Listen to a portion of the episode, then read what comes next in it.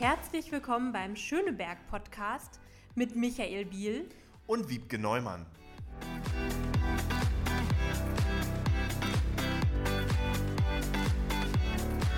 Liebe Zuhörenden, wir begrüßen euch ganz herzlich zur nächsten Folge des Schöneberg Podcasts. Das ist die 19. Folge, die wir aufnehmen.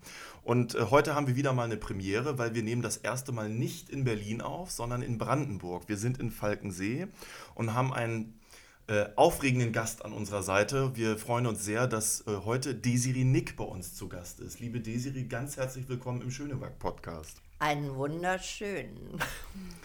Wiebke, auch dich begrüße ich natürlich ganz herzlich an unserer Seite. Was wäre ein Schöneberg-Podcast ohne die Wiebke? Wir machen das zu zweit. Hi Wiebke, schön, dass Hallo. du da bist. Ja, schön, dass wir hier zu Gast sein können bei dir, die Siri. Sehr gern.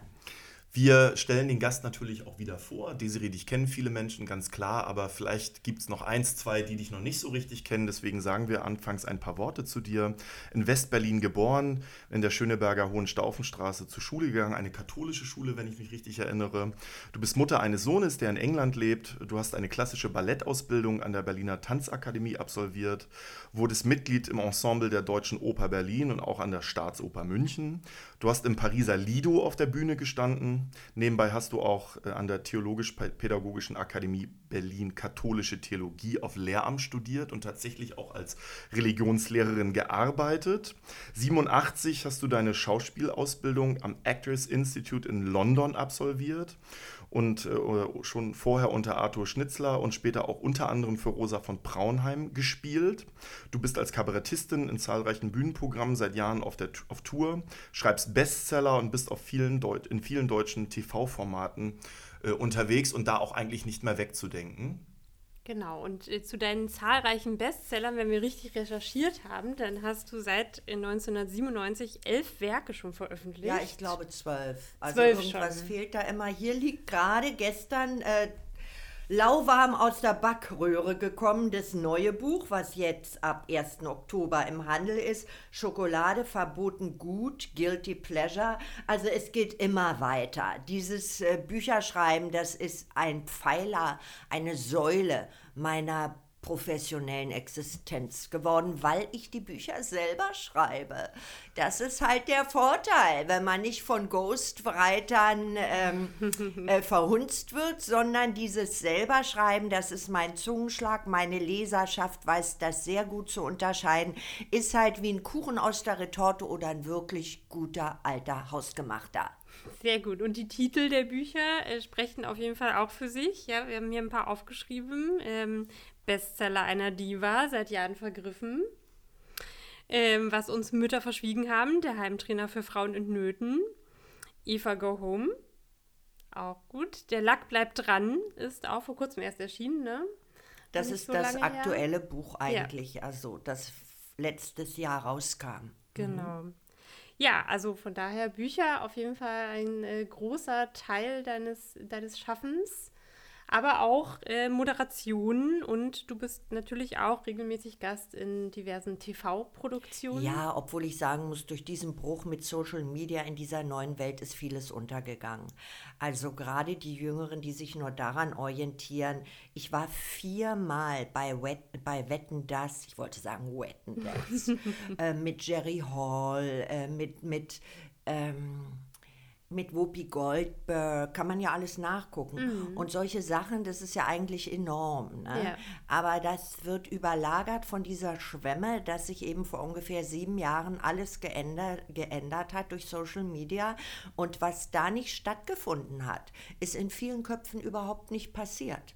Und ich kriege teilweise extrem dumme Anfragen, zum Beispiel, könnten Sie sich denn vorstellen, mal in einem Film mitzuspielen? Mhm.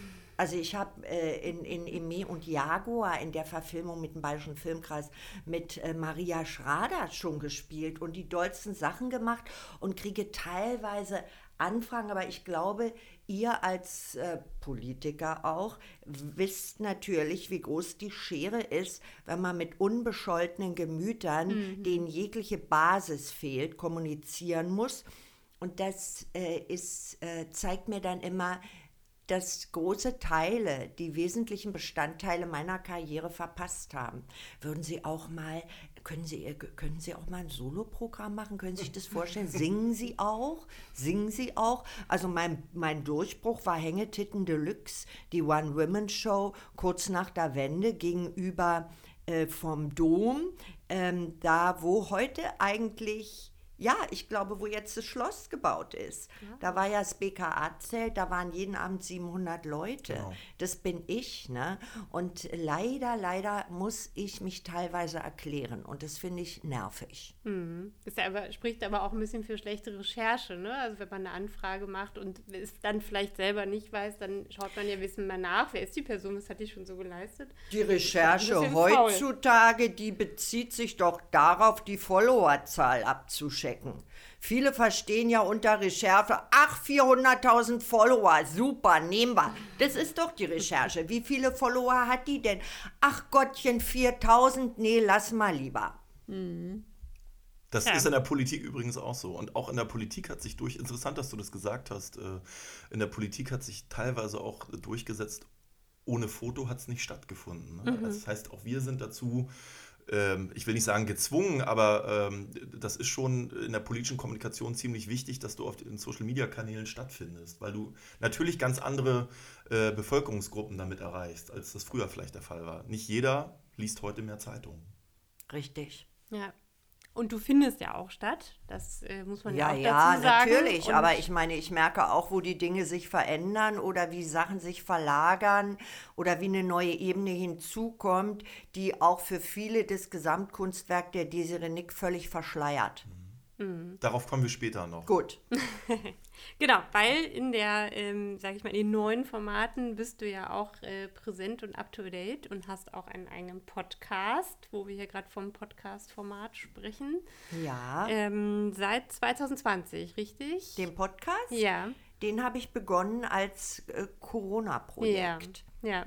Und äh, ich bin sehr froh sehr glücklich, dass ich es gemacht habe, Lose Luder, weil einen solchen Podcast gibt es nicht nochmal. Ich interviewe ja meine ganzen Trash-Reality-Kollegen. So hat es begonnen, Lose Luder, bis ich gemerkt habe, es gibt auch unter den Männern sehr viele Luder.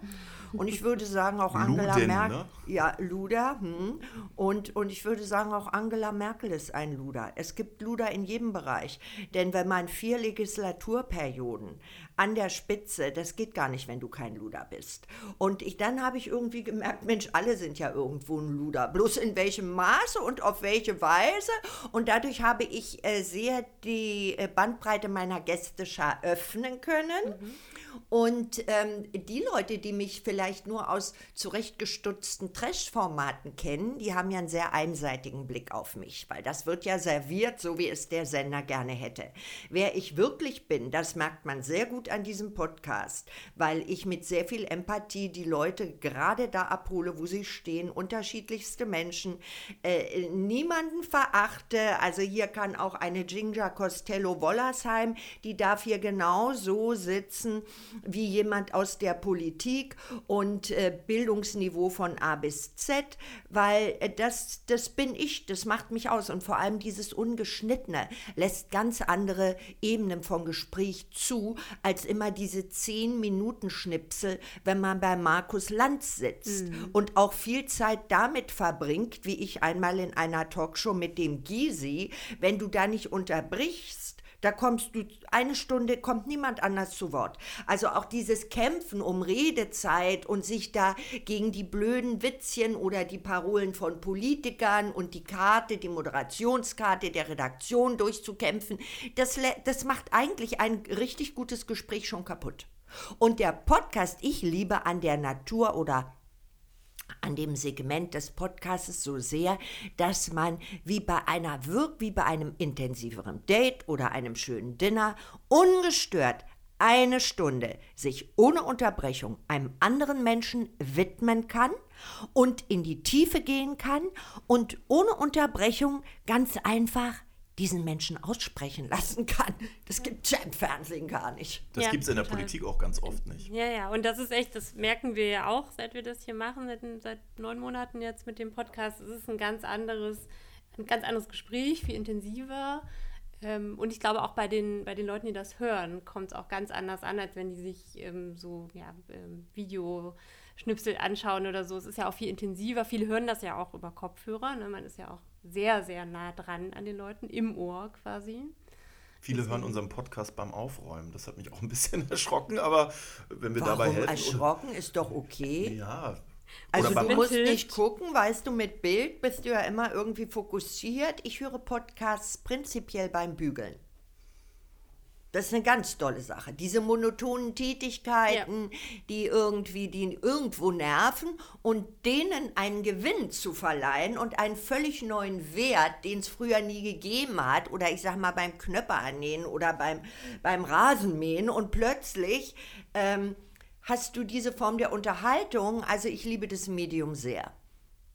Wir auch. Und wir sind schon mittendrin, ne? Micha? Absolut, ja. Ich äh, komme jetzt mal zu einem äh, etwas ähm, ähm, härteren Thema. Du als Kulturschaffende, freischaffende Künstlerin hast anderthalb Jahre hinter dir, ähm, wie viele andere auch, im Lockdown, massive Einschränkungen des öffentlichen Lebens, aber eben auch des künstlerischen Lebens.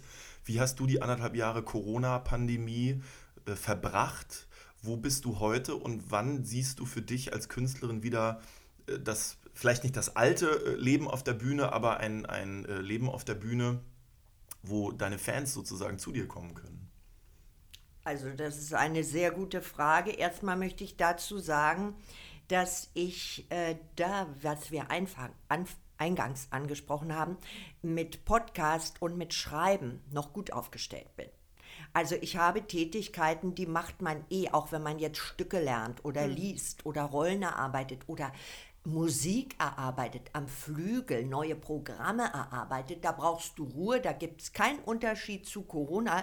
Da kann man sagen, es arbeitet einer künstlerischen Tätigkeit direkt zu, weil dieses sich abschotten, dieses äh, Fokussieren, etwas zu kreieren, das ist eine Sache, die musste man sich vor Corona, Corona auch mühsam erst freischaufeln und dass einem das gegeben ist, sich auch mal anderen Sachen zu widmen, die man immer machen wollte, das ist ein Gewinn.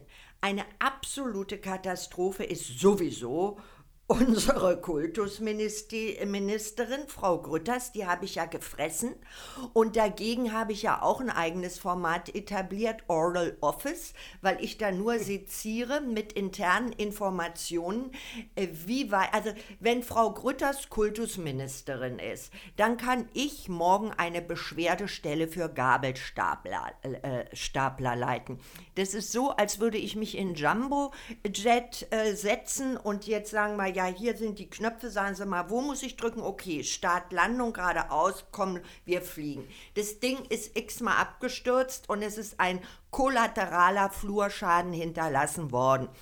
Ich habe mich, nachdem ich mich eingearbeitet habe, auch mit... Äh, der Tatsache konfrontiert gesehen, dass man ja in diesem Kultusministerium für digitale Medien verwaltet wird mit Ponyhöfen, Spaßparks, Spa, äh, Ba, äh, Moment mal, ba Spaßbädern, Badeanstalten, mit ähm, Themenparks, mit Bordellen, mit Spielhallen.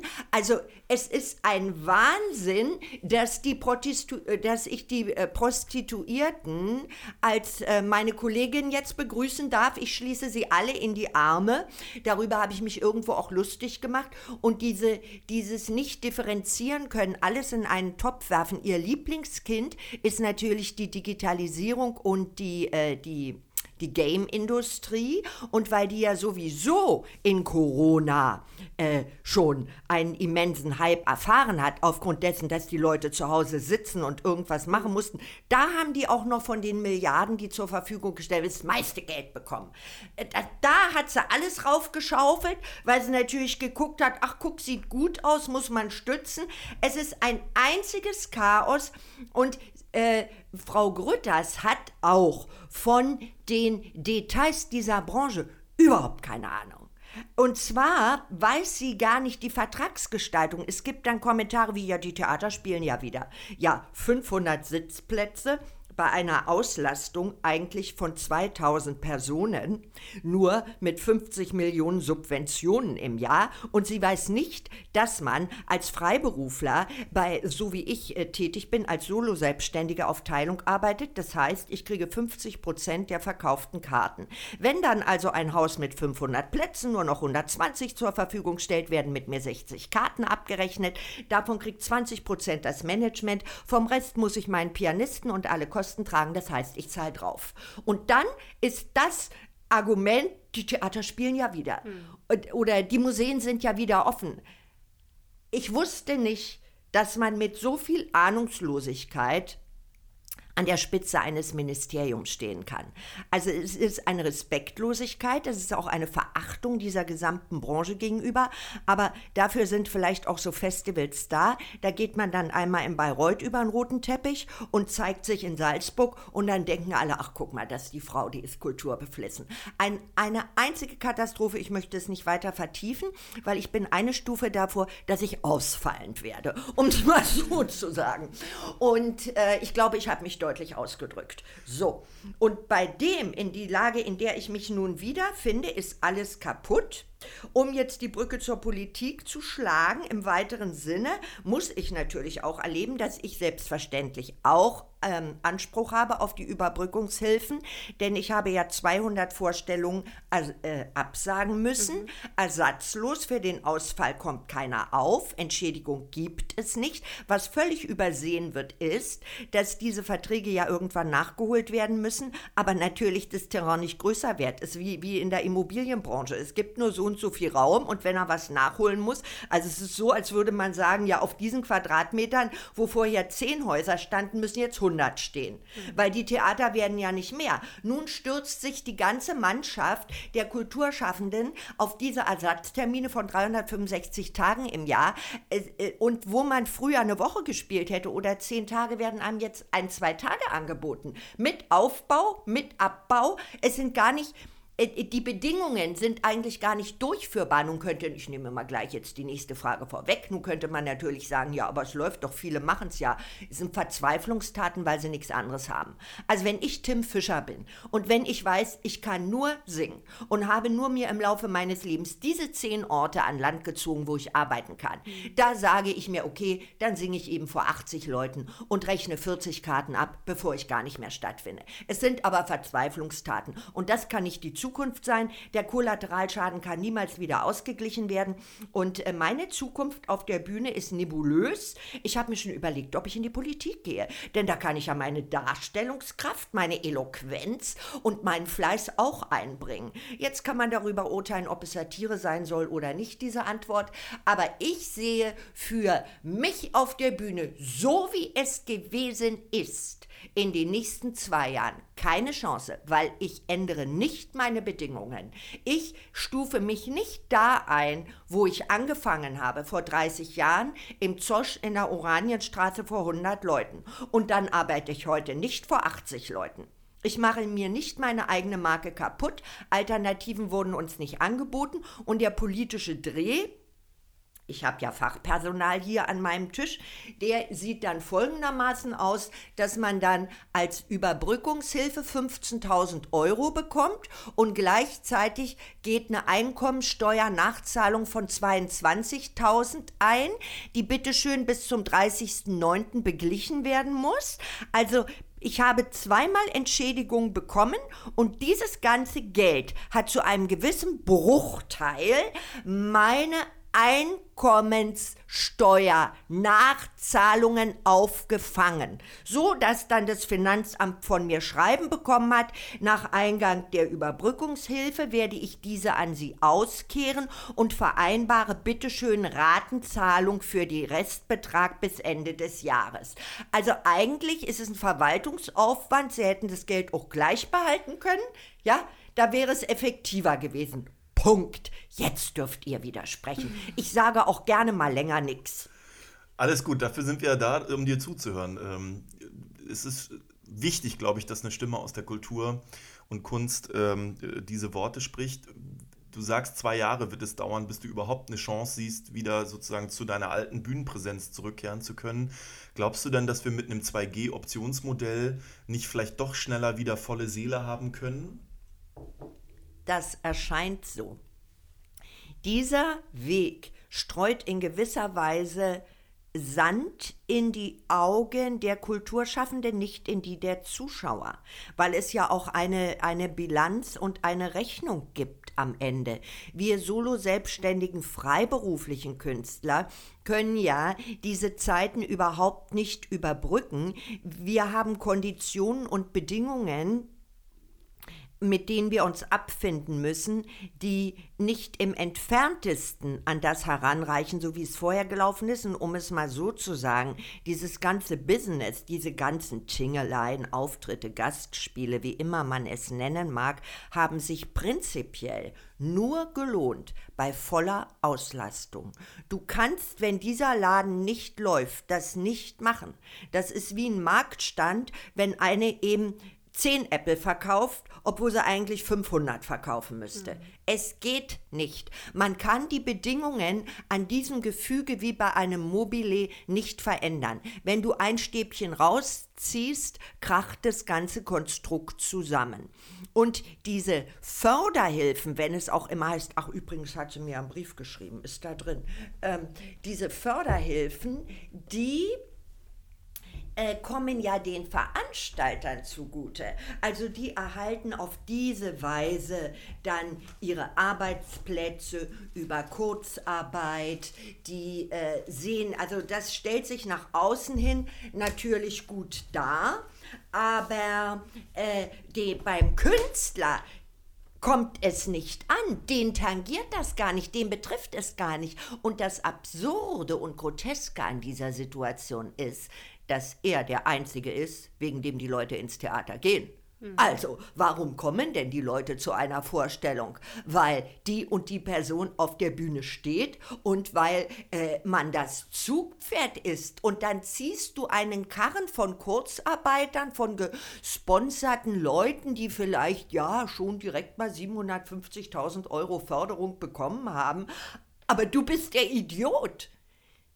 Ich erkenne das alles. Vielleicht hinterfragen es manche Leute nicht. Für mich kommt es nicht in Frage, weil es kann nicht sein, dass derjenige, der als Kulturschaffender den ganzen Laden vorantreibt, dass der als letztes Glied der Nahrungskette betrachtet wird. Und das will Frau Grütters nicht verstehen. Die Serie hat mir gerade ein Schreiben von Frau Grütters vom, datiert vom 24. Februar 21 in die Hand gereicht wo sie dann äh, begrüßt, dass du auf Instagram unterwegs bist und sie dein Format auch ganz toll findet und äh, auf die Kritik, die du da geäußert hast, äh, reagieren möchte. Und sie schreibt, dass äh, Desiree doch 7.500 Euro Neustarthilfe hätte beantragen können. Äh, also sind Wiebke und ich politisch handelnde Menschen. Das kann natürlich nicht die Antwort sein auf die nächsten Jahre, dass du einmal 7.500 Euro beantragen kannst. Völlig die ja klar. letztendlich für die äh, Einkommensteuer ausgegeben werden müssen. Also es ist ja ein Rad und ein Kreislauf und ein Kanal, der wieder landet beim äh, Finanzministerium, beim deutschen Staat. Und im Übrigen werden ja diese ganzen Hilfen auch versteuert. Ich glaube, es vergessen mhm. viele. Ich denke, es gibt nächstes Jahr ein ganz böses Erwachen, weil es natürlich Kulturschaffende gibt, die haben in ihrem Leben noch nie so viel Geld auf dem Konto gehabt und die kaufen sich davon eine Federbohr und neue Perücken und die werden sich wundern, wenn das alles äh, als Einkommen versteuert wird. Also da sind, das wird auch ein bisschen äh, beschönigt, präsentiert, vielleicht auch aus wahlkampftechnischen Gründen. Die Realität äh, sieht völlig anders aus und äh, man sollte sie ins Auge fassen, um darüber urteilen zu können. Hm. Also es ist auf jeden Fall ähm, finde ich, schon stärker in, in den Fokus gerückt, äh, was die ganze Kulturbranche alles so umfasst, was da alles so dazugehört. Also ähm, es war viel mehr Thema auch in der Politik, weil ja auch tatsächlich, und es ist ja auch richtig, sich Kulturschaffende an die Politik gewandt haben. Ähm, nicht immer mit so befriedigenden Antworten, wie wir hier merken, ähm, aber äh, dafür sitzen wir ja auch hier, dass es so einen Austausch zwischen Kultur und Politik gibt, dass man genau über sowas redet ne? weil ihr wisst am besten, wie euer, wie euer Alltag und eure Arbeit aussieht, was ihr dafür braucht. Ja. Ähm, ja, es gibt aber auch Menschen in der Politik, die haben ein echtes Interesse an Kultur. Ich erinnere an den SPD-Politiker Bürgermeister Klaus Wowereit, der war ja auch äh, über Tempelhof, ich glaube, hatte vorher mal so eine Position Kulturbeauftragter oder sowas. Bildungsstadtrat ja war. Bildungsstadtrat ja. heißt dabei, das, genau. ja.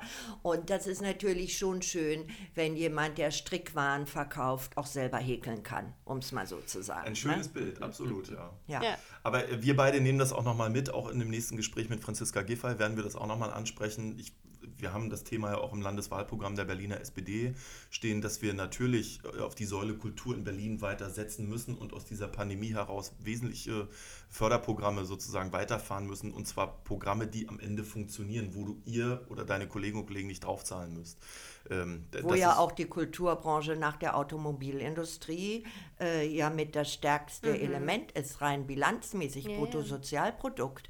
Also es wird immer so abgetan als Tingeltangelbuden, äh, äh, Spaßvögel. Ne? Wir sind ja die Spaßvögel sozusagen. Aber wenn man dann andererseits zur Kenntnis nehmen muss, nach der Automobilindustrie und ich glaube Stahlindustrie in Deutschland ein solcher Pfeiler äh, der, der Wirtschaft, ja. ja, da kann man ja wohl vielleicht sich auch mal mit den Menschen dahinter befassen, vor allem mit denen, die vorne stehen, die es letztendlich machen.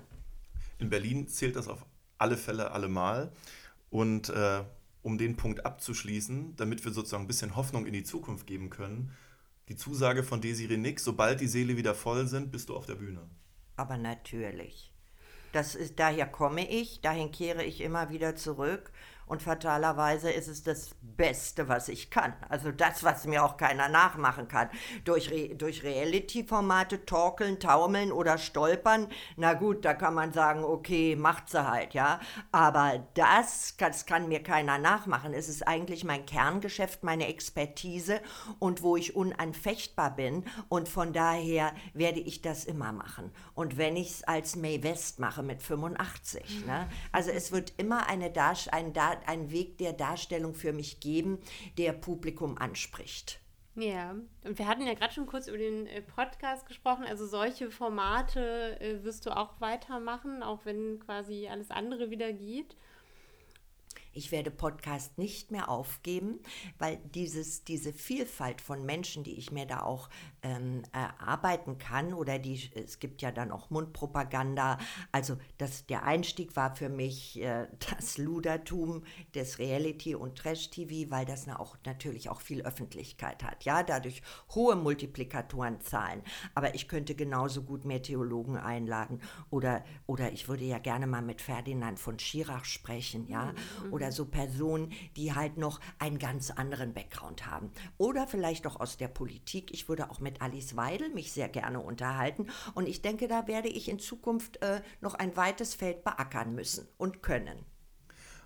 Äh, wenn ich mir jetzt vorstelle, dass du äh, Menschen wie Kadalo zum Beispiel bei dir am Tisch hast und im Podcast interviewst, Kadalot hat sicherlich einen Stempel weg aufgrund ihrer zahlreichen äh, TV-Formate, die, die sie sozusagen mitgemacht hat, durch ähm, das durch den Kakao ziehen durch, von, von Oliver Kalkofe.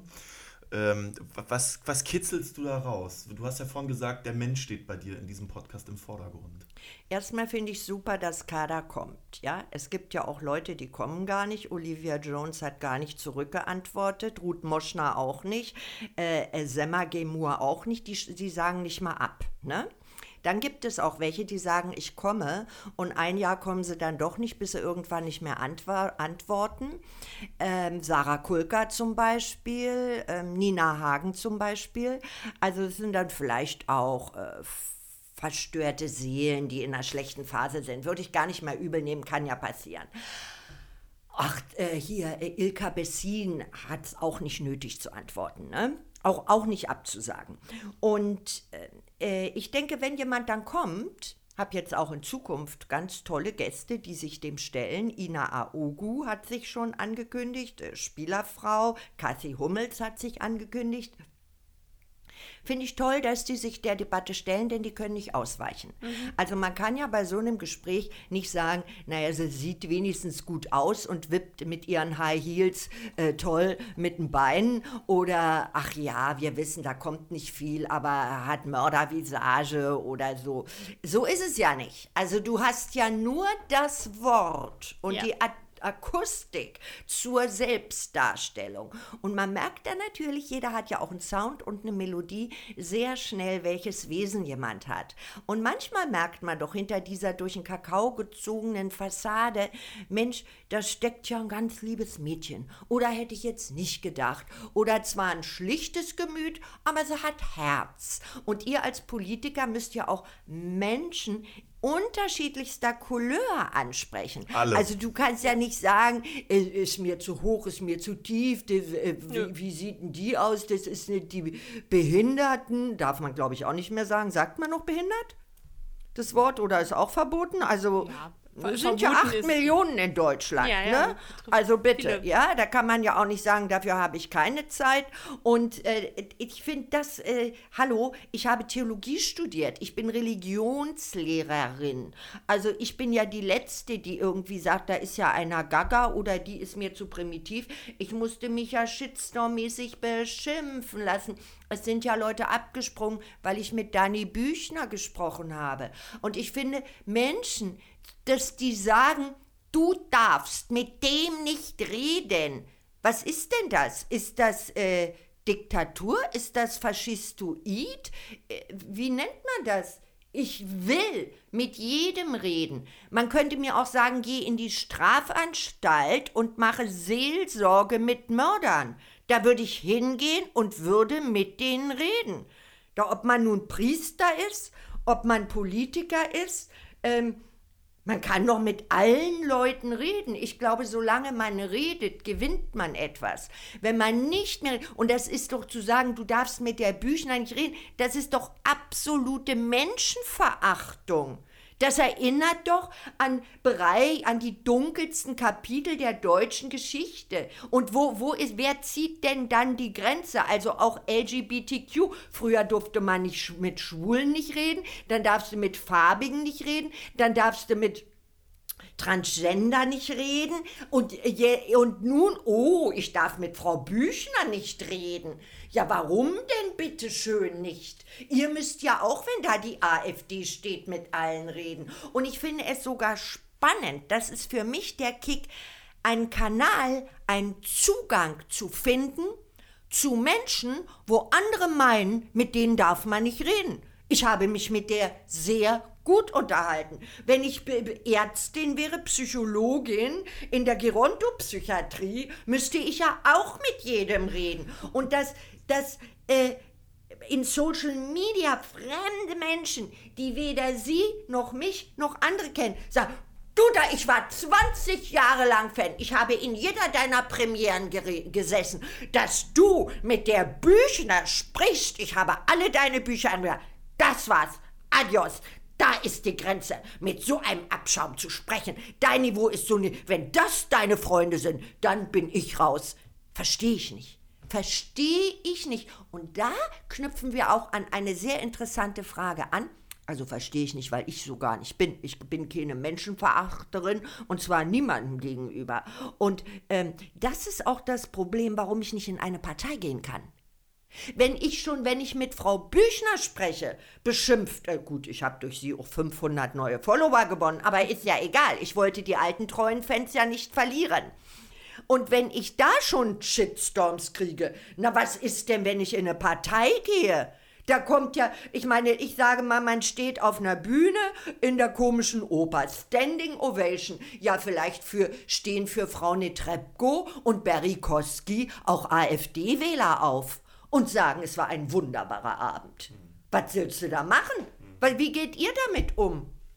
Na gut, wir haben nicht so das Problem, dass äh, AfD-Leute uns äh, applaudieren. Das werden die nicht machen. Aber klar, du kannst nicht in die Köpfe deiner Fans gucken, wer da applaudiert. Und ist ja auch logisch, dass du nicht fragst, welcher Parteicouleur gehört ihr an. Insofern, Das ist für Kulturschaffende ein großes Problem. ja. Aber das Wichtige, also da äh, finde ich ja immer, die, eigen, also die eigene Person und die eigene Haltung einfach immer durchzuziehen und äh, das zu machen, was man selber für richtig hält und die Bewertung quasi nicht so an sich rankommen zu lassen. Also was die Fans draus machen, ne, ob dann Leute sagen, weil die Serie Nick sich so und so verhält, finde ich die jetzt gut oder schlecht, das kannst du ja erstmal nicht beeinflussen, sondern du bist ja, wer du bist und wie du bist und du redest, mit wem du es für richtig hältst, machst, was du für richtig hältst. Ähm, und ich glaube, das kommt auch an. Also es gibt ja auch, also der Großteil deiner Fans ähm, schätzt dich ja, weil du so bist, wie du bist und dich nicht verbiegst. Deswegen, da würde ich einfach also bei, bei sich bleiben. Die, die spitzeste Zunge Deutschlands ist ja auch ein Lob. Du hast Haltung, heißt das. Und insofern, ähm, ich glaube, was Besseres, da verarbeiten viele Politikerinnen und Politiker ziemlich lange, um damit Menschen das über einen sagen. Ne? Insofern ja. würde ich sagen, alles richtig gemacht. Ich möchte nochmal auf die Religionslehrerin zurückkommen. Ähm, ich wusste das lange nicht über dich und äh, als ich das dann erfahren habe, dass du diesen Weg des Theologiestudiums eingeschlagen hast, nach einer Zeit, wo du ja schon künstlerisch tätig gewesen bist, habe ich mich gefragt, ist das Absicherung gewesen, diesen sehr bodenständigen Beruf zu erlernen, um im Zweifel sagen zu können, wenn das alles nicht hinhaut, das, was einem die Eltern ja immer mit auf den Weg geben, lern mal was Vernünftiges, ähm, oder war es was anderes? Es ist eine glückliche Fügung und es hat schon vieles von dem, was du angesprochen hast. Also es hat was mit Absicherung zu tun, weil ich wollte, als ich mit dem Ballett fertig war, mit Theater nichts mehr zu tun haben, da ich ja mein ganzes Leben, meine Kindheit fand im Ballettsaal statt, nichts anderes gemacht habe und danach das Gefühl hatte, dass ich vom Leben nur den Ballettsaal und die Oper kenne. Und das Schlimme ist bei Tänzern, mit dem, was da dein Gold ist oder dein Wert ist, lässt sich außerhalb des Theaters nichts anfangen. Das ist draufgeschissen. Das ist genau wie wenn du Eislaufmedaillen hast und du gehst hinaus in die Welt arbeiten, aber es darf keinen Eislauf mehr geben. Du fängst bei Null an und hast gar nichts, obwohl du innerlich ein sehr reicher Mensch bist. Aber die Werte, die du besitzt, haben für andere keinen Wert. Und äh, so war das schon mal ein, ein großer Wunsch von mir, irgendetwas zu machen, was eine Relevanz hat, Relevanz hat, auch in einem bürgerlichen Leben. Und das andere ist aber, wenn ihr genau betrachtet, warum hat wohl Theater und Theologie denselben Wortstamm? Theos und Thea. Der eine sucht die Fragen, die er ans Leben hat, in der Kirche, der andere findet sie im Theater. Beides ist göttlich.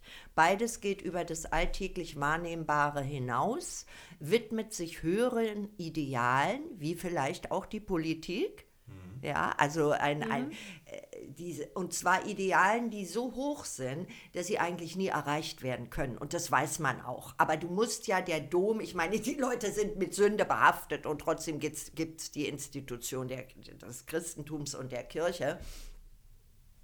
Und ähm, ja, die, meine Kathedrale war vorher das Theater Theostea und ich finde, so weit auseinander sind diese beiden Tätigkeiten überhaupt nicht. Man muss viele Opfer bringen, wenn du nicht glaubst, einen ganz starken Glauben hast an eine gewisse Sache, kannst du es gar nicht durchziehen und Glauben ist nicht Wissen. Das heißt, du kannst so viel wissen, wie du willst und keinen Glauben haben. Mhm. Aber Glaube ist ja Sachen verfolgen und an Dinge glauben, die man letztendlich nicht wirklich weiß. Und, und das, da glaube ich, treffen sich beide, beide ähm, Elemente beide Institutionen, das Theater und die Theologie, also die Kirche, treffen sich da. Es geht um Glauben. Und ich glaube, auch in der Politik muss man glauben, dass man verändern kann, bewirken kann, dass es sich lohnt, dass man Sachen drehen kann. Was wären Menschen ohne Glauben? Und äh, das zu sagen ist vielleicht jetzt auch kontrovers, weil es gibt ja brennende, glühende Vertreter von, von, von Atheismus und Agnostikern, die den Glauben verdammen. Aber an wen wenden die sich, wenn es ihnen beschissen geht? Hm. Also in dem Moment, wo du im Flieger bist und es kommt die Ansage, das Ding stürzt ab und alles brennt und du glaubst nicht, was ist dann? Da kannst du nicht mal mehr beten. Oder glaube ich so ganz harte Schicksalsschläge, ja? Also Diagnosen oder so. Und du kannst nicht glauben, was bleibt dir denn dann? Ich, äh, ich finde das sehr hochmütig zu sagen, ich habe Glauben nicht nötig, ich weiß es besser. Hm. Also ich glaube, also ich als äh, Ungetaufte aus dem Osten ähm, glaube trotzdem, dass es dass jeder und jeder irgendeine Art von Glauben hat, aber nicht unbedingt immer an ein höheres Wesen oder ähm, ich glaube nicht mal, dass es was mit Taufe zu tun hat. Nee, nee, nee, nee, nee. Ich Man muss nicht nur, in der also ich bin- Kirche sein, um guter Mensch zu sein. Genau, genau. Aber ich glaube, man kann auch an, man kann zum Beispiel auch an Liebe glauben und an Familie und an andere Menschen glauben und sich daraus die Stärke ziehen. Ähm, deswegen, also ich Das glaube einfach, andere jeder ist- Mensch hat irgendwas, woran Das sie andere oder ist er ja nur glaubt. die Institution. Ja, Du kannst auch äh, Scheiße sein und der Teufel sein und Mitglied der Kastol katholischen Kirche. Gibt es ja auch zur Genüge. vermutlich. Ja. Also ich als schwuler Mann habe natürlich so meine Probleme mit der katholischen Kirche, aber das Och, ist vielleicht noch was? eine, an- Da noch muss mal eine ich aber andere Podcast-Folge. widersprechen. Hallo? Weil natürlich die Klöster mit den Äbten, Ja. die waren ja schon vor Hunderten von Jahren ein Auffangbecken, ein, ein, ein Pfuhl der Lebensfreude. Die haben die Braukunst entwickelt, die haben die Weinkellerei entwickelt. Hallo, die haben doch gelebt wie Gott auf Erden und das alles in Barockpalästen. Ich meine, was hatten die für ein Leben? Ja. Seit Hunderten von Jahren. Ich glaube, das war eigentlich sowas wie die heile Welt, aber von Rom legitimisiert für alle Seelen zwischen den Welten, die dann gesagt haben, ja, wir dienen Gott. Also ich glaube, da, äh, das, das kann ich jetzt gar nicht verstehen. Ich glaube, so wie ich dich kennengelernt habe, Michael, du hättest dich in einem Orden sehr gut gemacht. Du wärest ein guter Abt gewesen. Sprechverbot wäre für mich schwierig gewesen. Aber vielleicht der kleine Tipp am Rande: Die Heile Welt in der Mottstraße ist eine tolle Bar und Kneipe, in der wir uns hoffentlich bald alle wieder äh, zusammenfinden können. Genau. Ähm, wir machen jetzt nochmal einen Themenbruch äh, von der äh, Religion, bei der wir gerade waren, nochmal zum Thema Fernsehen und äh, den Fernsehformaten, aus denen äh, dich auch viele kennen. Wir haben ja vorhin schon mal darüber gesprochen, dass ähm, viele vielleicht auch dadurch ein, ein einseitiges Bild von deinem, von deinem Gesamtwerk haben. Ähm, aber trotzdem ist es ja eins, das viele haben, ne? so ähm, die Trash-TV-Formate, die es so gibt. Du kommst ja eigentlich auch eher aus dem ernsten Fach, äh, Theater, äh, Autorin, die ganzen Bücher haben wir schon angesprochen, Kabarett. Ähm, warum machst du die Trash-Formate? Weil du kriegst ja sicherlich auch viel äh, Kritik dafür oder irgendwie, ja, dieses einseitige Bild, was du ja vorhin auch schon angesprochen hast. Warum ähm, machst du sie trotzdem? weil es ein wunderbares Gestaltungselement ist und du kannst dich da austoben. Es ist für mich ein Abenteuerspielplatz. Ähm, und natürlich hat es den großen Vorteil, dass du damit Menschen erreichst, die von dir sonst nie hören könnten oder würden. Theater ist ja eine privilegierte Sache in dem Sinne, dass es eine Verabredung ist für einen gewissen Ort zu einer gewissen Zeit. Und ein großer Luxus, dass Menschen sich dann dazu entschließen. Aber wenn du jetzt im Hinterland lebst von, äh, von Thüringen, im Thüringer Hinterland oder im Vogtland, ja, was nützt es dann, wenn Frau Nick mal zehn Vorstellungen in Berlin in der Bar jeder Vernunft spielt. Also das ist ja eine Verabredung, die ja eigentlich elitär ist, weil es halt ein Gesetz, du freust dich, wenn 500 Leute kommen, aber was sind 500 Leute, wenn zwei Millionen einschalten? Und ich, ich kann mich da zur selben Zeit kollektiv erleben alle in Deutschland dasselbe und das vermag nur Fernsehen. Und das finde ich an dem Medium so toll. Ne? Also es gibt mir Spiel, ein Spielfeld und äh, einen Spielplatz, den ich ja sonst nie hätte und den weiß ich sehr gut zu nutzen. Obwohl du dort, das verstehe ich, weil du hast natürlich auch als Künstlerin äh, äh, fast schon die Pflicht, sozusagen Vermarktungsplattformen zu suchen, weil du willst deine Kunst an die Frau, an den Mann bringen. Ist völlig klar. Aber welche Fernsehkritik würdest du formulieren? Was, was stört dich am heutigen Fernsehen? Und dann noch eine positive Frage oder zwei. In welche Show möchtest du gerne mal gehen? Und wie würde deine eigene Fernsehsendung aussehen? Also drei Fragen. Ja. Ähm, um die erste Frage zu beantworten, meine Kritik am Fernsehen ist die ewige Abkupferei. Es geht über Abkupferei hinaus. Ich würde es als Nachgeäffe bezeichnen. Es wird, äh, was, was englische Formate sind oder amerikanische, wir sind ja alles englische Formate, diese globalen äh, Projekte des Reality TV. Die werden ja quasi verkauft, die verdienen ja damit, äh, wow, also das ist ja marketingmäßig ganz toll, denn die verkaufen diese Projekte an die ganze Welt. Der Dschungel läuft auf fünf Kontinenten in 56 Ländern. Also ich glaube, die kommen aus dem Lachen gar nicht mehr raus und sitzen wahrscheinlich auf irgendeinem Schiff in den Bahamas. So. Und äh, das nicht selber eigenständig kreiert wird, denn letztendlich sind die Formate, die wir hier machen und abkupfern, kommen ja aus einem ganz anderem Geist. Ne? Also es ist ja schon schwarzer Humor, ist britischer Humor, ist immer upstairs, downstairs. Es gibt immer die da oben und die da unten. Es gibt immer die Underdogs und dann gibt es die Erhabenen. Also es ist das ganze Gegenteil von Klassengleichheit. Und äh, dann leben diese Formate von einem bitterbösen schwarzen Humor und der ist inzwischen in Deutschland nicht mehr erlaubt. Der wurde kaputt gemacht von PC-Korrektheit, von Gendern. Äh, dieses, was diese, diese äh, Formate brauchen, ist bitter, böser, satirischer, schwarzer Humor und äh, der darf hier nicht mehr stattfinden, hat man in Deutschland beschlossen. Und wenn in der Welt Deutschland für eine Eigenschaft steht, dann ist es ja für die Humorlosigkeit. Und äh, ich bin offenbar keine Deutsche, ich falle nicht in dieses Segment, es hat aber vielleicht damit zu tun, ich habe ja eine DNA-Untersuchung machen lassen, kann man ja heutzutage über online. Und ich bin ja 40 Prozent Ruski, voll Ostblock. Ich habe auch mit meiner Mutter drüber gesprochen. Und meine Mutter hat zu mir, als ich gesagt habe, ja, das kann, warum hat man mir nie erzählt, äh, was sind das für Geschichten, warum weiß ich von nichts? Und da hat sie gesagt, hallo, du weißt doch, wir sind aus Weimar und da sind zweimal die Russen durchmarschiert, was glaubst du, was da los war? So, also wahrscheinlich untergeschobene Kinder, keine Ahnung. Also jedenfalls so ist es und äh, ich merke das auch so. Also ich habe da noch irgendwie andere Schwingungen, äh, die, die, die da äh, mich äh, separieren von dem, was man so als rein deutsch bezeichnet. Und ähm, das ist einmal die Frage, das finde ich so schade, weil die Kreativität gerade von Frauen in diesem Metier, die wird unterdrückt.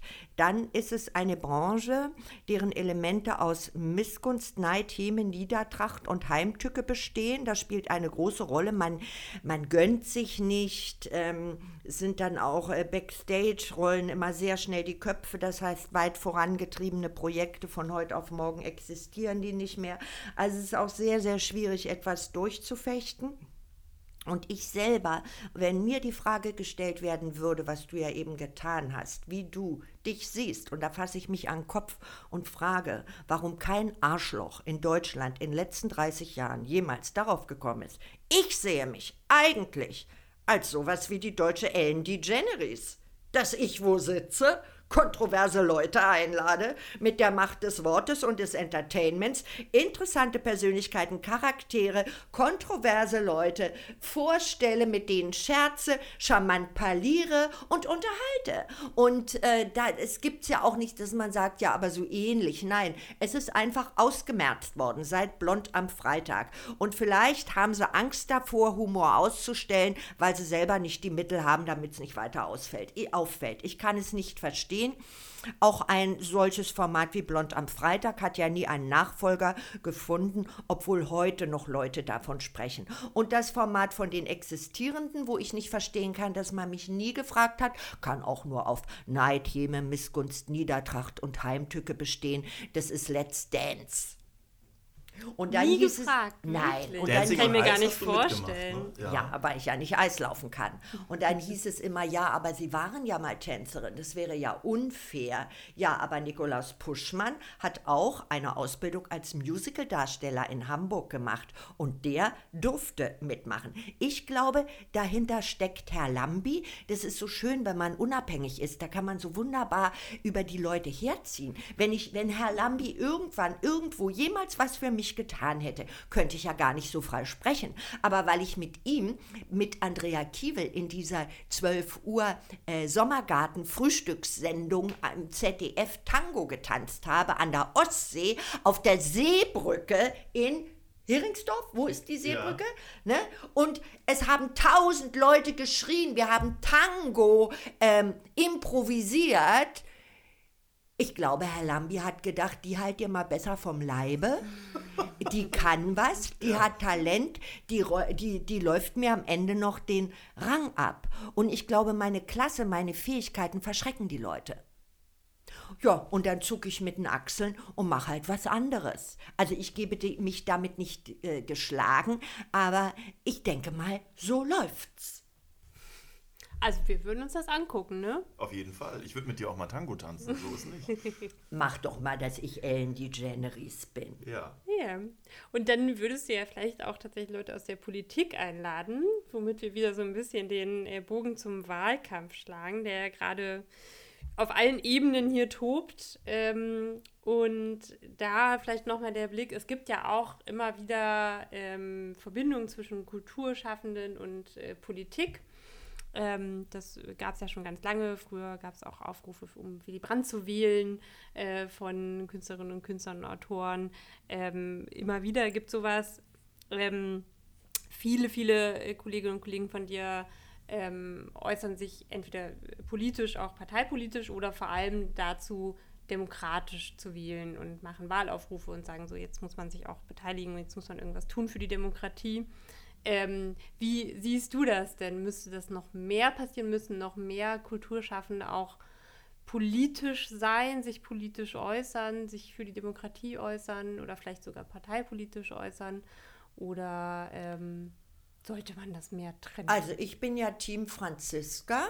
Das promote ich ja auch auf meiner Seite weil ich finde, eine Bürgermeisterin für Berlin wäre ein wunderbarer Sprung, aber jetzt nicht nur, weil es eine Frau ist, es ist ja auch zu wenig, sie ist ein politisches Talent und äh, wir hatten noch keine Frau, also wegen der Frauenquote. Ich weiß, es gab mal eine Luise Schröder, mhm, glaube ich, genau, interimsmäßig, aber die ist nur rangekommen, weil, wer war es? War es Willy Brandt oder Konrad Adenauer? Einer von beiden durfte nicht Bürgermeister werden. Also äh, äh es hat nicht geklappt. Ja, sie war so etwas wie die Ballettdirektorin äh, derzeit vom Staatsballett Berlin, die da eigentlich auch nicht hingehört, aber diese vorgeschoben haben, weil die vorherige Person war eine solche Katastrophe, dass sie bei Nacht und Nebel die Stadt verlassen musste. Sowas gibt es ja auch. Und dann wird jemand hingeschoben als Notnagel. Und so die das aber sehr gut gemacht hat. Auch spannende Frau. Bitte? Auch spannend. Luise Frau. Schröder mhm. äh, ist Unbildung. Genossin der SPD. Genossin, genau, ist Unbildung von mir weiß ich nicht, aber ich weiß nur, dass es eine gab und ich finde daran nach all den Jahrzehnten jetzt anzuknüpfen, ja, das ist allerhöchste Zeit, wenn wir hier von Frauenquote, von Gleichberechtigung, von Emanzipation sprechen und ich mag auch nicht, wenn in der Politik oder irgendwo anders Frauen besetzt werden nur aufgrund ihres Geschlechtes.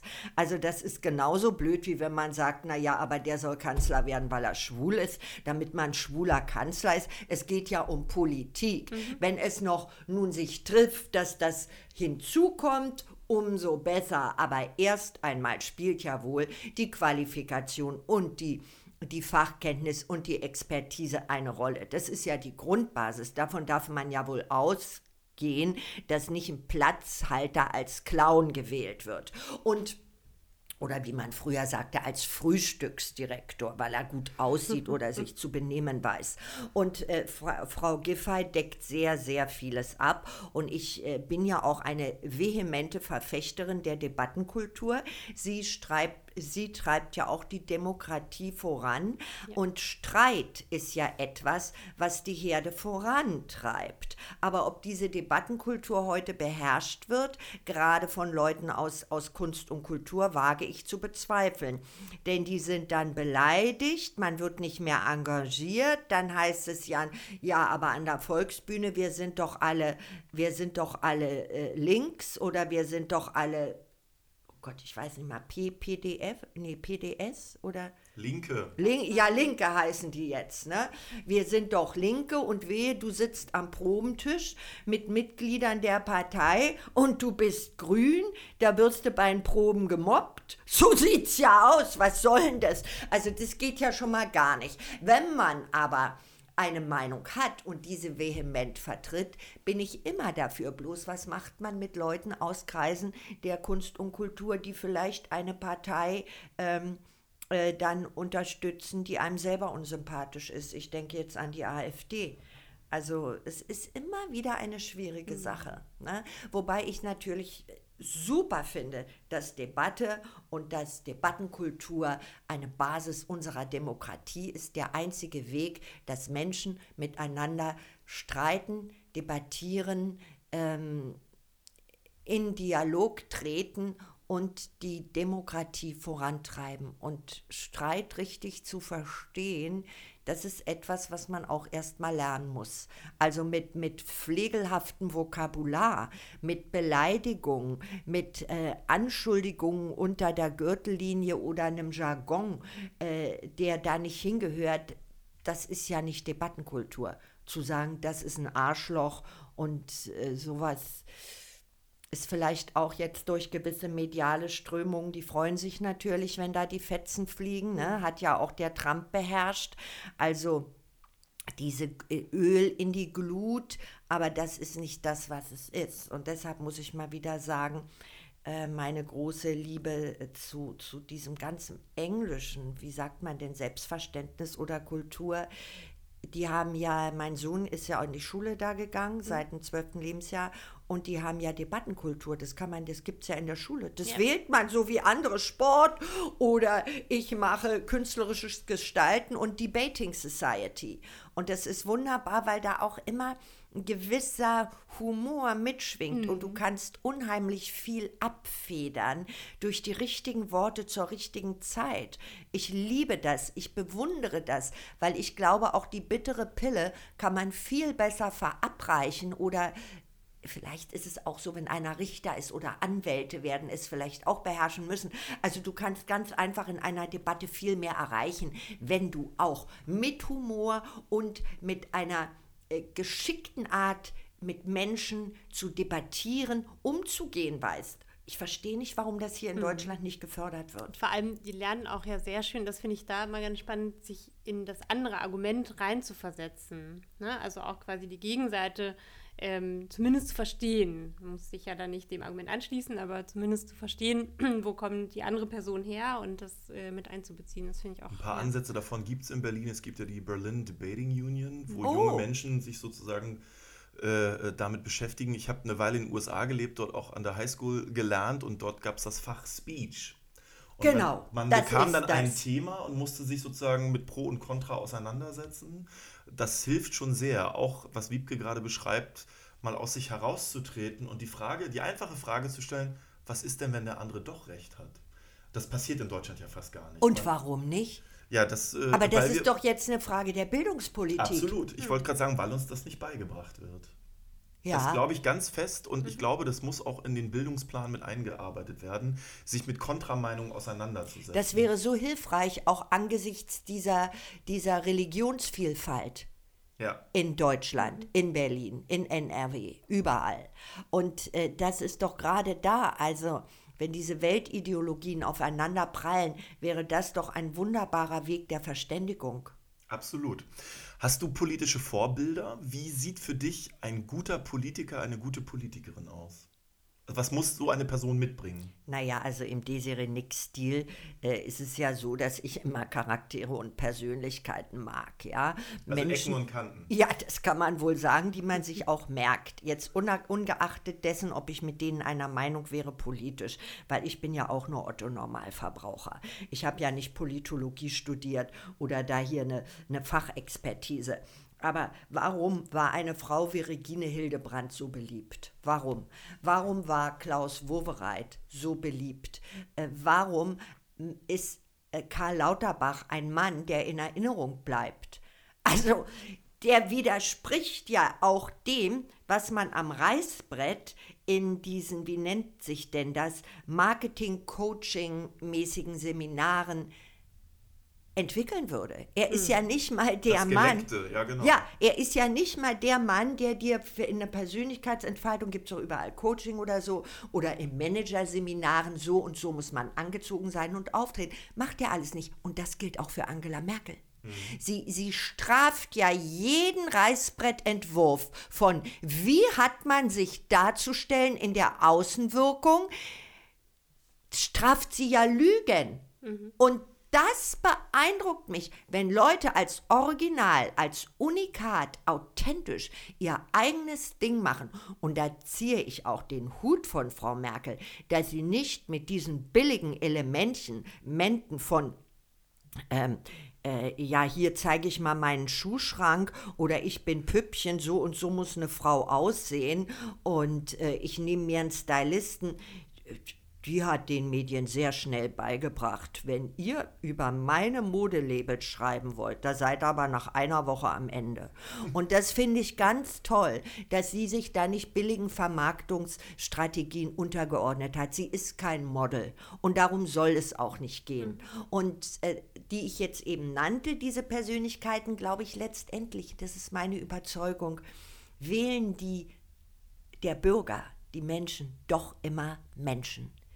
Du wählst eine Partei, aber am Ende des Tages wählst du einen Menschen. Und ich denke, gerade Frauen hm. wählen Menschen. Menschen wählen Menschen. Ja. Und man, man wählt Menschen auch, weil man ihnen gerne zuhört oder denkt, mit denen will ich mal Kaffee trinken oder würde ich auch verreisen, möchte ich näher kennenlernen. Und ich äh, finde, es ist toll. Und vertraue ich wenn, wenn ja, wenn das sehr gut eine vertrauensbildende Maßnahme ist, dass man zu diesem Menschen eine Bildung, Bindung aufbaut. Und ich glaube, man hat zu Herrn Lauterbach eine äh, Bindung aufgebaut, weil er ein Nerd ist, mhm. weil er sich 100% mit Leidenschaft seiner Aufgabe verschreibt. Er gibt sein Leben für das, was er macht. Und ähm, irgendwie ist es auch, äh, jeder Jack ist anders, ne? Wenn der dann geleckt und mit äh, bisschen Wirrenblick, muss man sagen, Zero Sex Appeal und dann hat er doch fünf Kinder und diese schiefe Fliege, er ist eine Marke. Und das muss man erst mal hinkriegen. Viele versuchen es und schaffen es nie. Stimmt. Das ist richtig.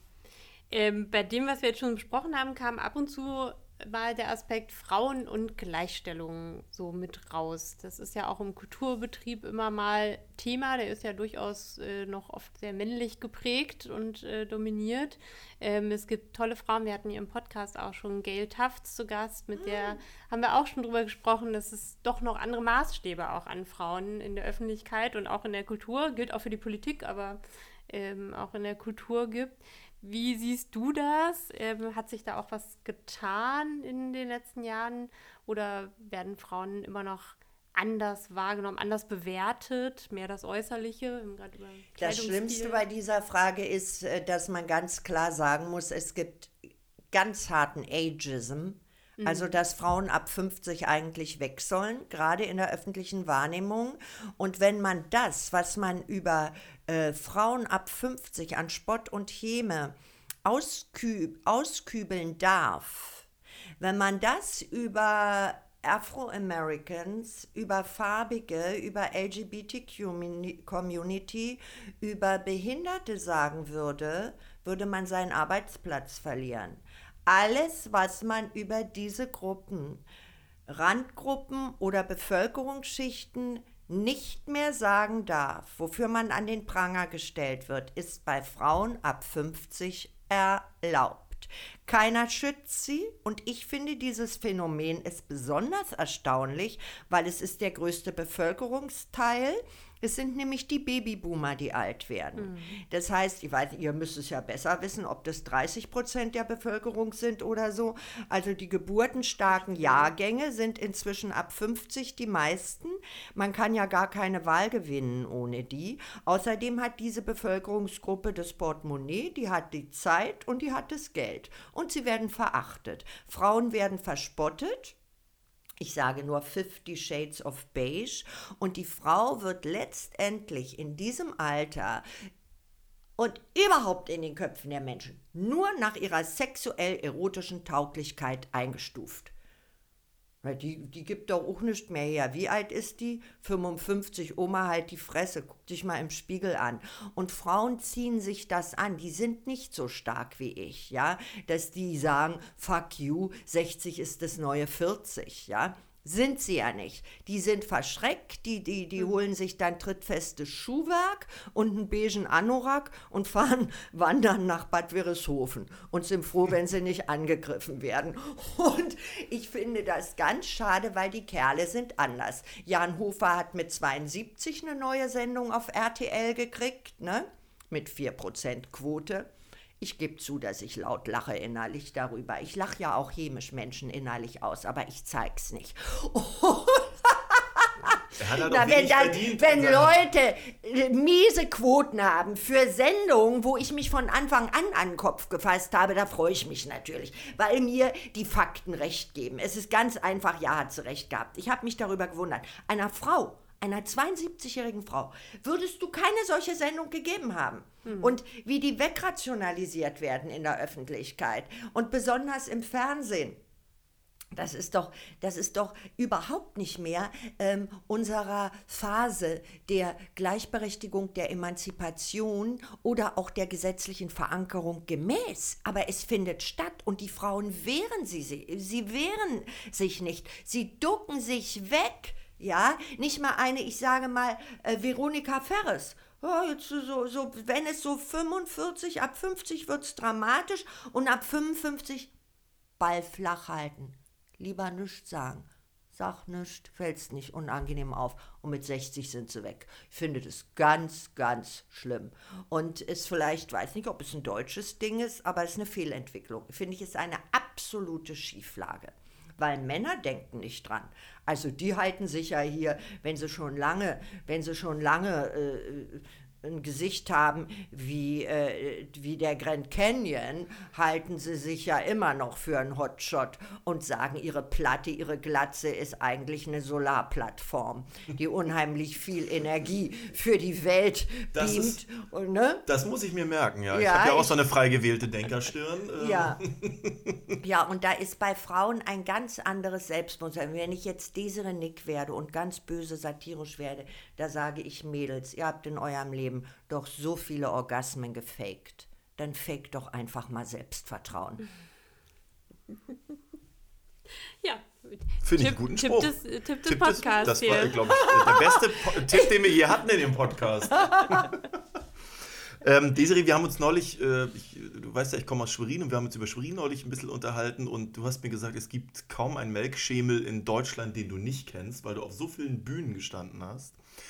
Äh, du hast ein wunderschönes Zuhause hier in Falkensee. Wie wichtig ist dir Heimatgefühl? Hast du sowas überhaupt? Und wie wichtig ist dir Sesshaftigkeit? Also ich bin ja Urberlinerin. Hier geboren, in Zehlendorf, in Charlottenburg aufgewachsen, komme aber von einer sehr zerrütteten durch deutsches Schicksal Familie, also Erster Weltkrieg, Zweiter Weltkrieg, äh, erstaunlicherweise bei uns immer voll ins Drama. Äh, viele Generationen ohne Männer, äh, Trümmerfrau Oma, also voll die Ladung äh, aus Weimar und so, also war immer scheiße eigentlich. Und mh, dass ich erstmals in dieser Familie Grund und Boden erwerben konnte und ähm, ein Leben, eine Ausbildung ermöglichen konnte, die meinen Sohn von dieser Hybris einer verletzten deutschen Seele befreien konnte, bedeutet mir unendlich viel. Und ich bin ein sehr traditionsgebundener, ähm, heimatbezogener Mensch, weil ich denke, da kommt man her, dahin kehrt man zurück. Es sind unsere Wurzeln. Eine Mutter bleibt immer eine Mutter, auch wenn sie scheiße ist. Es gibt keine andere Mutter. Und ich meine, so ein paar Dinge im Leben sind ganz einfach, die, die sind das Gerüst, an dem man sich entlanghangeln muss mit all seinen Herausforderungen.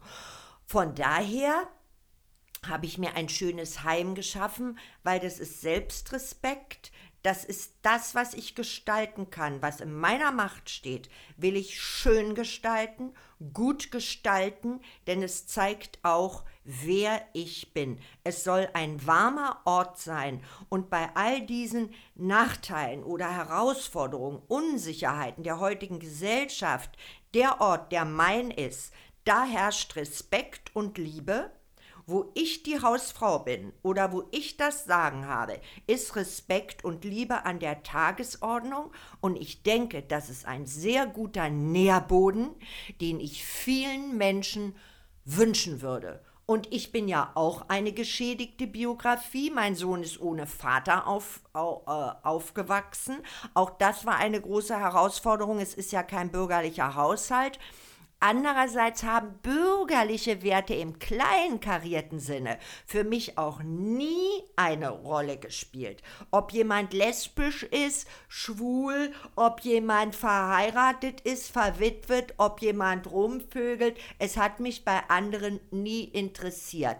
Es hat mich immer interessiert, Gibt er etwas der Gesellschaft? Ist er seriös, solide? Kann man ihm vertrauen? Kann man mit ihm kooperieren? Kann man mit ihm etwas aufbauen? Und letztendlich liebe ich, ja, unterm Strich am Ende des Tages doch Menschen, die mich intellektuell stimulieren. Also, ich habe nichts gegen schlichte Gemüter. Hallo, Kader ganz wichtig auch in Sachen Herzensbildung und Humor. Aber wenn ich mit jemandem gestalten kann, das ist vielleicht das richtige Wort, ja. Um zu gestalten musst du nicht hochintelligent sein. Du kannst ein genialer Schauspieler und Opernsänger sein mit schlichtem Gemüt. Also künstlerisches Talent ist noch mal ganz was anderes, mhm. ja. Aber es muss irgendetwas sein, wo ich gestalten kann. Und wenn Menschen irgendwas ins Feld werfen, womit man arbeiten kann, wenn sie anbieten, anbieten, ja, dann finde ich das gut. Alice Weidel bietet auch an. AfD gegen Ausländer, aber Lesbe, ja, aber dann hier doch verheiratet, greift den Rahmen ab. Gute Frau eigentlich, in so einer, in, mit so einer Politik, die verachtenswert ist für mich, würde ich mich mal gerne näher unterhalten. Was treibt dich zu diesen zu dieser Fehl, zu einer Fehlleitung ihrer Energie. Das ist, Kriminelle haben ja auch Energie. Das ist nur kriminelle Energie in falsche Kanäle geleitet. Wie bei Frau Weidel. Würde ich gerne mal fragen, warum? Siehst doch gut aus.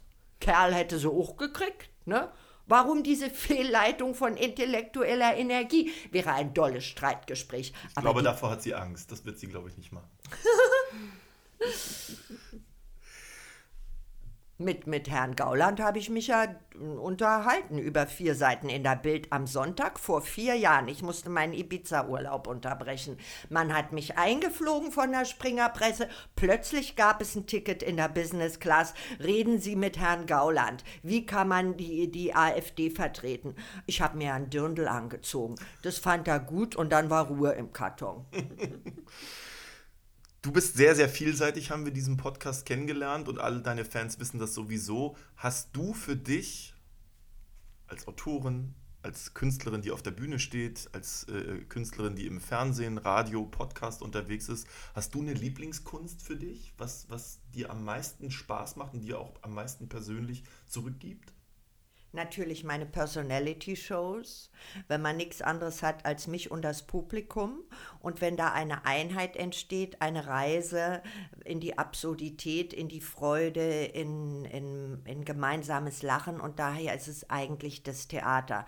Und deshalb ist es auch so schmerzlich, dass das, was mir am meisten am Herzen liegt, weggenommen worden ist. Eigentlich hat Corona meinen Markenkern zerstört.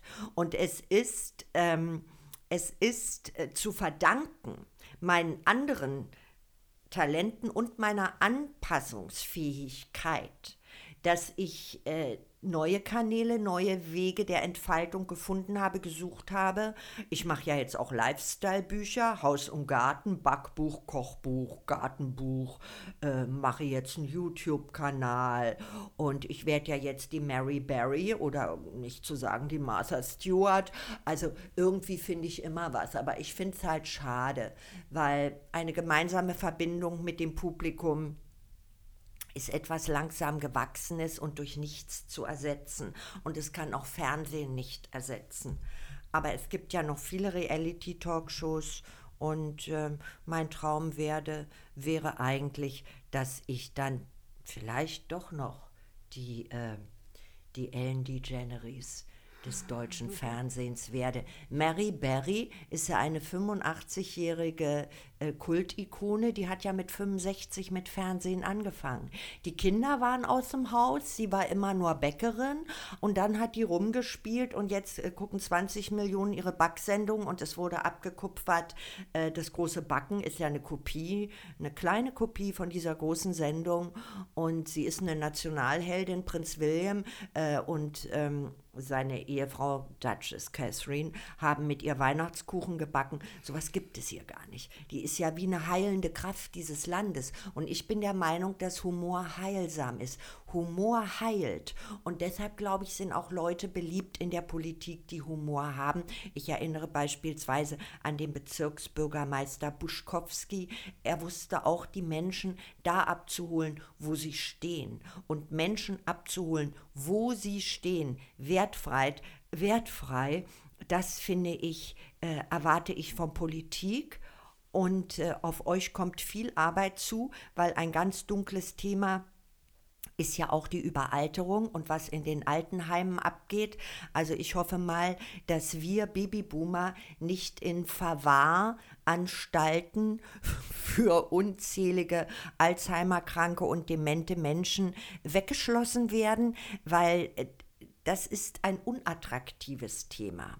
Komischerweise, vielleicht kann man damit auch nicht so, vielleicht sind die richtig Alten dann so gaga, dass sie sowieso nicht mehr wählen oder nichts mehr begreifen und, und, denken, es ist eine Modenschau, wenn ihr vorne im Fernsehen lauft oder denken, äh, äh, wenn, wenn da über Stau, äh, nee, nicht Stau, wenn über Deutsche Bahnstreik im Fernsehen läuft, dass sie da denken, Mensch, ich bin zwei Tage zu spät gekommen, weil es war ja wieder Stau. Was weiß man, was dann abgeht? Und da kommt auf die Politik eine und unendliche Aufgabe. Das betrifft natürlich das Gesundheitsministerium zu, wenn diese Schwemme jetzt kommt. Und das tut mir auch leid, dass ja durch die Corona-Debatte alles andere liegen geblieben ist. Mhm. Es, es gibt ja nur noch Corona, dass Millionen von Menschen immer älter werden und ab 85 bis 105 keiner mehr mit ihnen was anzufangen weiß. Wohin mit diesen Menschen, die eines Tages gaga sind? Das wird davon vollkommen abgedeckelt. Und die sollen in Würde altern, die sollen nicht weggeschlossen werden, die sollen es auch schön haben. Das ist auch so ein Thema, was mal auf den Tisch kommen muss sind wir beide deiner Meinung und ich bin ziemlich sicher, du stehst mit 85 noch auf der Bühne. Bei so viel Energie. Hoffen wir. Ich habe keine da Angst davor, äh, dement zu werden, weil ich war immer so speziell und immer ein bisschen schrullig. Ich glaube, da wird man den Unterschied gar nicht mal groß merken. Da kann man gar nicht klar abdenken, ja, ist die jetzt gaga, ist das Kunst oder die war doch immer schräg. Also es ist ein großer Vorteil. Also der Blick in die Zukunft äh, ist auf jeden Fall schon das richtige Stichwort. Ähm, wir sind schon so langsam am Ende der, der Fragen, die wir so ausgeschrieben, aufgeschrieben haben, wollen natürlich gleich nochmal über Schöneberg und äh, Lieblingsort und sowas sprechen. Aber äh, vielleicht noch zum Abschluss der Ausblick. Hast du konkrete Pläne? Wir haben schon gesagt, hoffentlich ähm, bald wieder auf äh, richtig gefüllten Bühnen. Ähm, Gibt es noch irgendwas anderes, worauf sich deine Fans freuen können? Planst du schon das nächste Buch? Was gibt's so? Ja, das nächste Buch hier, ähm, Verboten Gut, Guilty, Guilty Pleasure.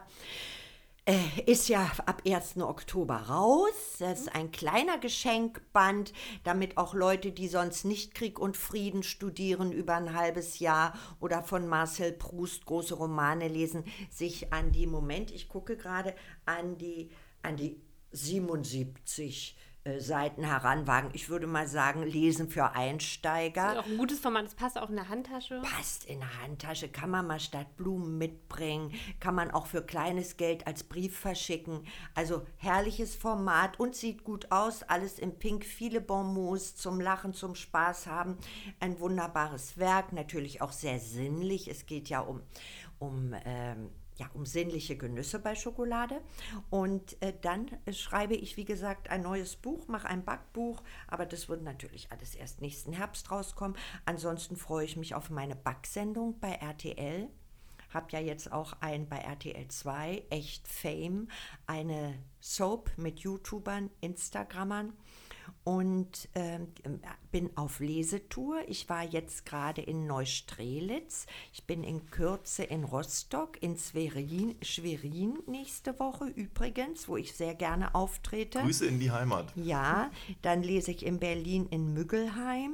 Dann kommt meine Silvestershow. Die Weihnachtsshow fällt leider aus, weil es sich nicht rechnet. Und äh, ich frage mich auch immer, ich habe große Lücken im Kalender und im Nu sind die immer voll. Ich mache mir da nicht so viele Gedanken drüber.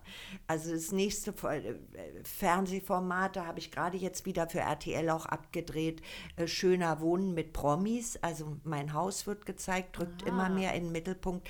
Vielleicht doch Martha Stewart und halt sehr gerne Ellen DeGeneres. Und wenn sich das nicht, äh, wenn da keiner dieses äh, Projekt anzu, anzukurbeln wagt, da muss ich mal gucken, ob ich das selber über YouTube-Kanäle verwirkliche. Und Frau Grütters möchte ich mir gerne vorknöpfen. Und vielleicht gibt es ja noch ein Schlupfloch, wo man, wo man mich in die Kulturpolitik irgendwie hineinschleusen kann, weil ich habe ein Fachwissen, Insiderkenntnisse, einen Durchblick, den sich ja niemand am Schreibtisch erarbeiten kann, da ich ja über Jahrzehnte an der Front bin und die Verschachtelung, die Nebenkanäle, die größeren Zusammenhänge kenne. Ich müsste ja eigentlich HC, Honoris Causa, äh, zur Doktorin ernannt werden, muss ich wirklich sagen. Ich kann mir das sehr gut vorstellen, Desiree, in der Politik und gerade mit dem äh, Kulturwissen, was du mitbringst. Aber da reden wir ein andermal drüber. Du hast ja vorhin gesagt, du könntest dir keine parteipolitische Anbindung vorstellen. Ich glaube, ich wüsste, in welcher Partei du gut unterwegs sein könntest.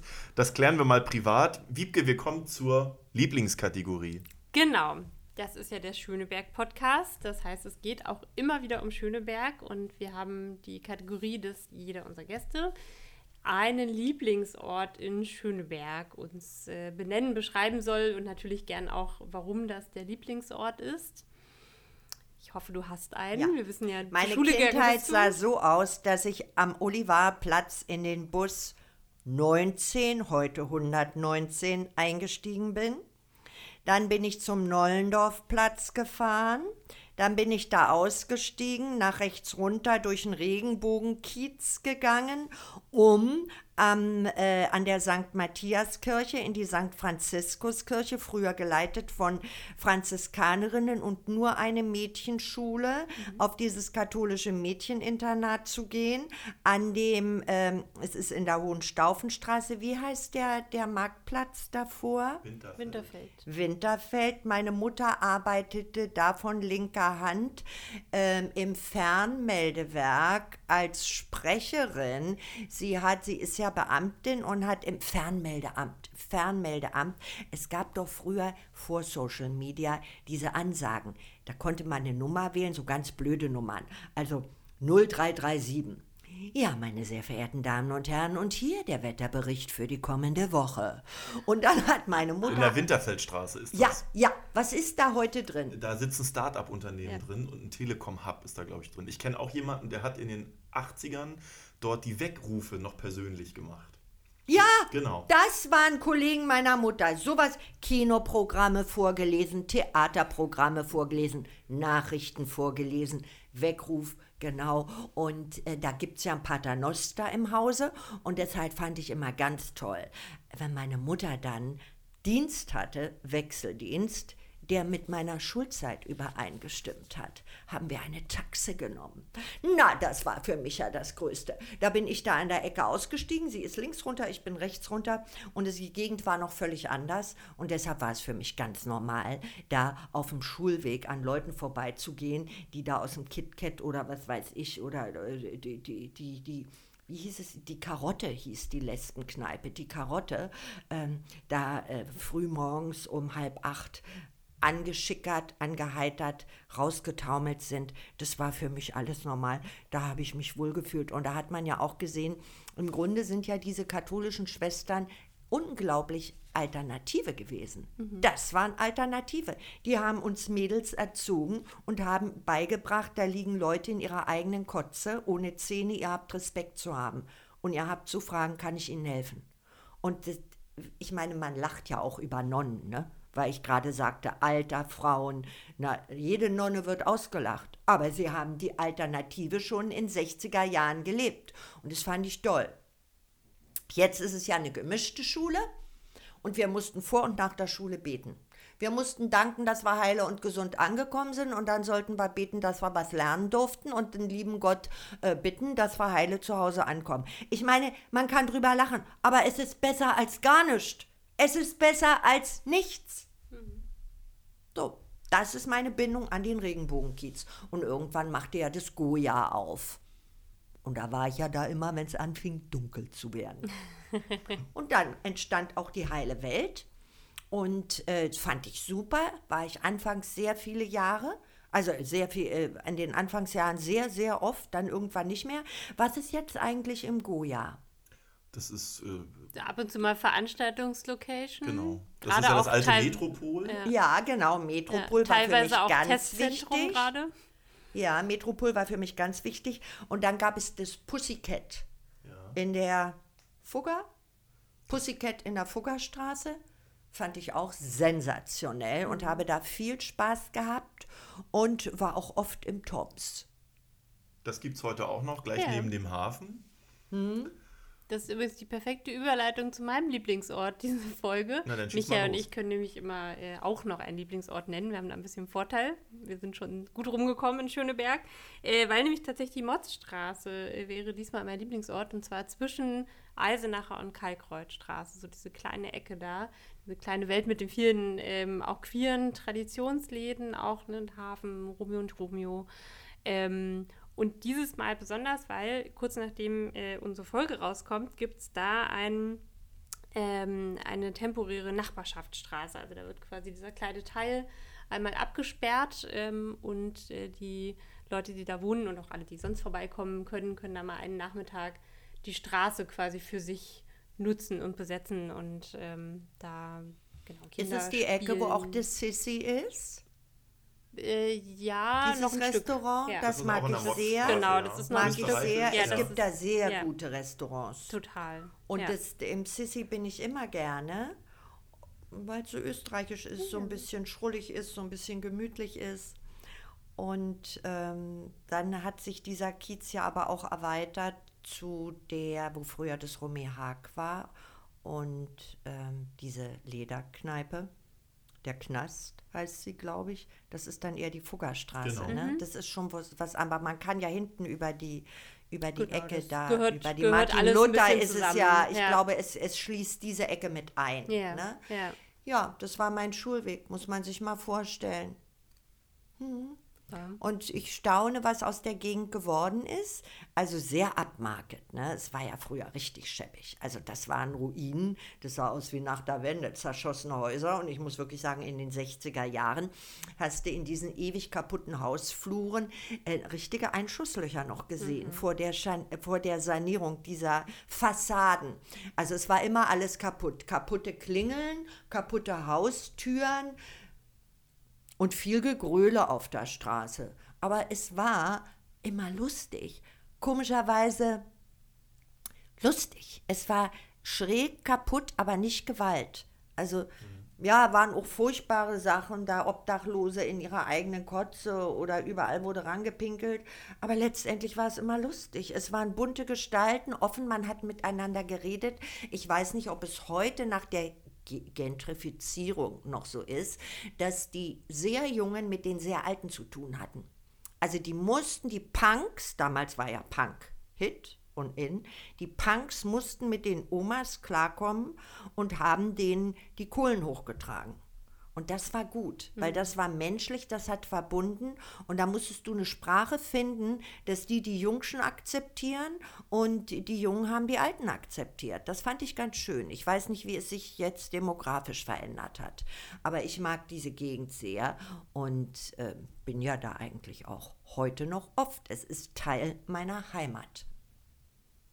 Ja, also es ist auf jeden Fall immer noch, es ist immer noch lebendig und äh, ich glaube, solche, solche Begegnungsorte tragen auch dazu bei, dass die Generationen auch äh, weiter miteinander miteinander sprechen und nicht Aber ich glaube, das hat nachgelassen. Da muss mehr passieren, bin ich fest von überzeugt.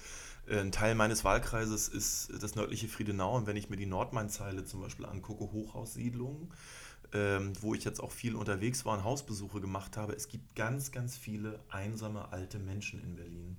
Und das müssen wir zum politischen Thema machen. Mhm. Und ähm, äh, die kommen doch erst noch. Das sind doch noch gar.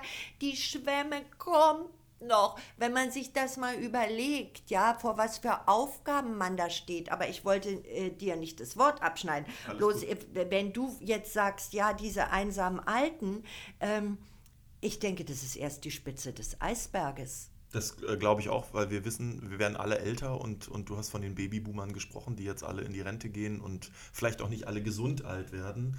Ähm, da muss Politik eine neue Antwort finden, wie wir einen Dialog hinbekommen, wie wir eine, eine menschliche Betreuung auch vor Ort zu Hause hinbekommen. Gar keine Frage. Mein Lieblingsort ist heute der Flohmarkt vorm Rathaus Schöneberg. Ähm, nicht, weil ich gerne altes Zeug sammle oder so, sondern weil ich gerne Bücher lese und insbesondere historische Bücher über Schöneberg.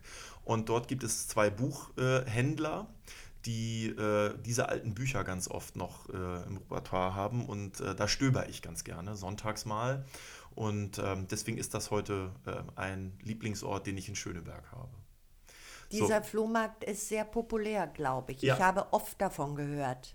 Freunde von mir haben da Stände. Mhm. Ich, er kommt immer wieder vor. Was macht ihn aus? Diesen, wodurch unterscheidet er sich von anderen? Flohmärkten? Na, für mich persönlich sind es die Bücher. Ich finde, es gibt keinen anderen Flohmarkt in Berlin, wo es die Bücher über Schöneberg logischerweise gibt. Und ähm, deswegen gehe ich da gerne hin. Das ist ziemlich, das ist kein abgehobener Flohmarkt, sondern jeder redet da mit jedem und da kann ich aus meiner Sicht sozusagen Schund kaufen, aber auch hochwertiges Porzellan. Äh, da ist alles mit dabei und, und ganz viele Sachen sind einfach bezahlbar. Und ich sehe immer wieder Familien über diesen Flohmarkt laufen, die sich Dinge dann doch leisten können, weil sie günstiger sind als vielleicht auf anderen Flohmärkten. Es gibt ja auch einen Flohmarkt ähm, 17. Juni, wo du dann super edle Möbelstücke zum Beispiel kaufen kannst. Das gibt es da nicht. Ähm, ist ein sehr, sehr bunter Flohmarkt und für mich persönlich, wie gesagt, die historischen Bücher über Schöneberg, mhm. äh, die mich da jedes Mal hinziehen. Wir sind am Ende des Podcasts. Liebe Desiree, das war sehr kurzweilig. Wir haben über eine Stunde mit dir gesprochen und ich glaube, nicht nur wir beide haben das genossen, sondern ganz, ganz viele Menschen aus Schöneberg, aus Berlin und der ganzen Welt werden diese Podcast-Folge sehr feiern, weil ähm, du bist nicht nur die spitzeste Zunge Deutschlands, sondern du bist ein sehr, sehr ehrlicher Mensch. Du bist jemand, der sagt, was er denkt und er hat vorher gedacht. Das ist ja auch ein Unterschied zu vielen anderen. Und ähm, ich glaube, ähm, das wird unsere Podcast-Folge, die am meisten gehört werden wird. Da bin ich mir heute schon äh, ziemlich sicher. Ganz, ganz herzlichen Dank, dass du dabei warst, dass wir bei dir zu Hause sein durften, Gast bei dir waren. Du warst Gast bei uns, wir Und waren Gast bei Gast, dir. Äh, wir haben uns hier sehr äh, gastfreundlich aufgehoben gefühlt. Wir haben viele Vitamine bekommen. Also wir, das mit dem, äh, das mit Martha Stewart und so ein bisschen äh, Haus zeigen und so, das, äh, man merkt es, es könnte was werden. Dankeschön für die Ermutigung und vielen Dank, dass wir sprechen konnten. Es war eine wertvolle, nicht verschwendete Zeit. Das ist doch ein das, schönes Lob. Das ist ein schönes Lob. Liebe ja. Wiebke, du machst jetzt noch ein bisschen was Hausmeisterliches. Genau, wie immer am Ende der Folge der Hinweis, wo man uns überall hören, teilen, liken, kommentieren, Feedback geben kann. Ähm, auf allen Podcast-Kanälen unter der Schöneberg Podcast. Und auf unserer Webseite dein-schöneberg.de slash podcast. Da findet man alle Links auch nochmal gesammelt zu allen Portalen und allen Folgen. Ähm, diese Folge heute, die, also die ihr heute hört und wir jetzt gerade aufnehmen, ähm, ist äh, außerhalb unseres äh, Rhythmus, weil wir natürlich ähm, die Folge mit Desiree so schnell wie möglich auch an eure Ohren bringen wollen. Ähm, und am 21. September, also am Dienstag, ist dann wie gewohnt auch die nächste Folge. Ähm, in der werden wir dann einen kleinen Kreis zu unserer allerersten Folge schlagen aus dem Januar. Also seid auch darauf gespannt und schaltet ein. Und ja, dann danke fürs Zuhören und bis bald. Viel Spaß beim Zuhören. Wir sehen uns im Kiez.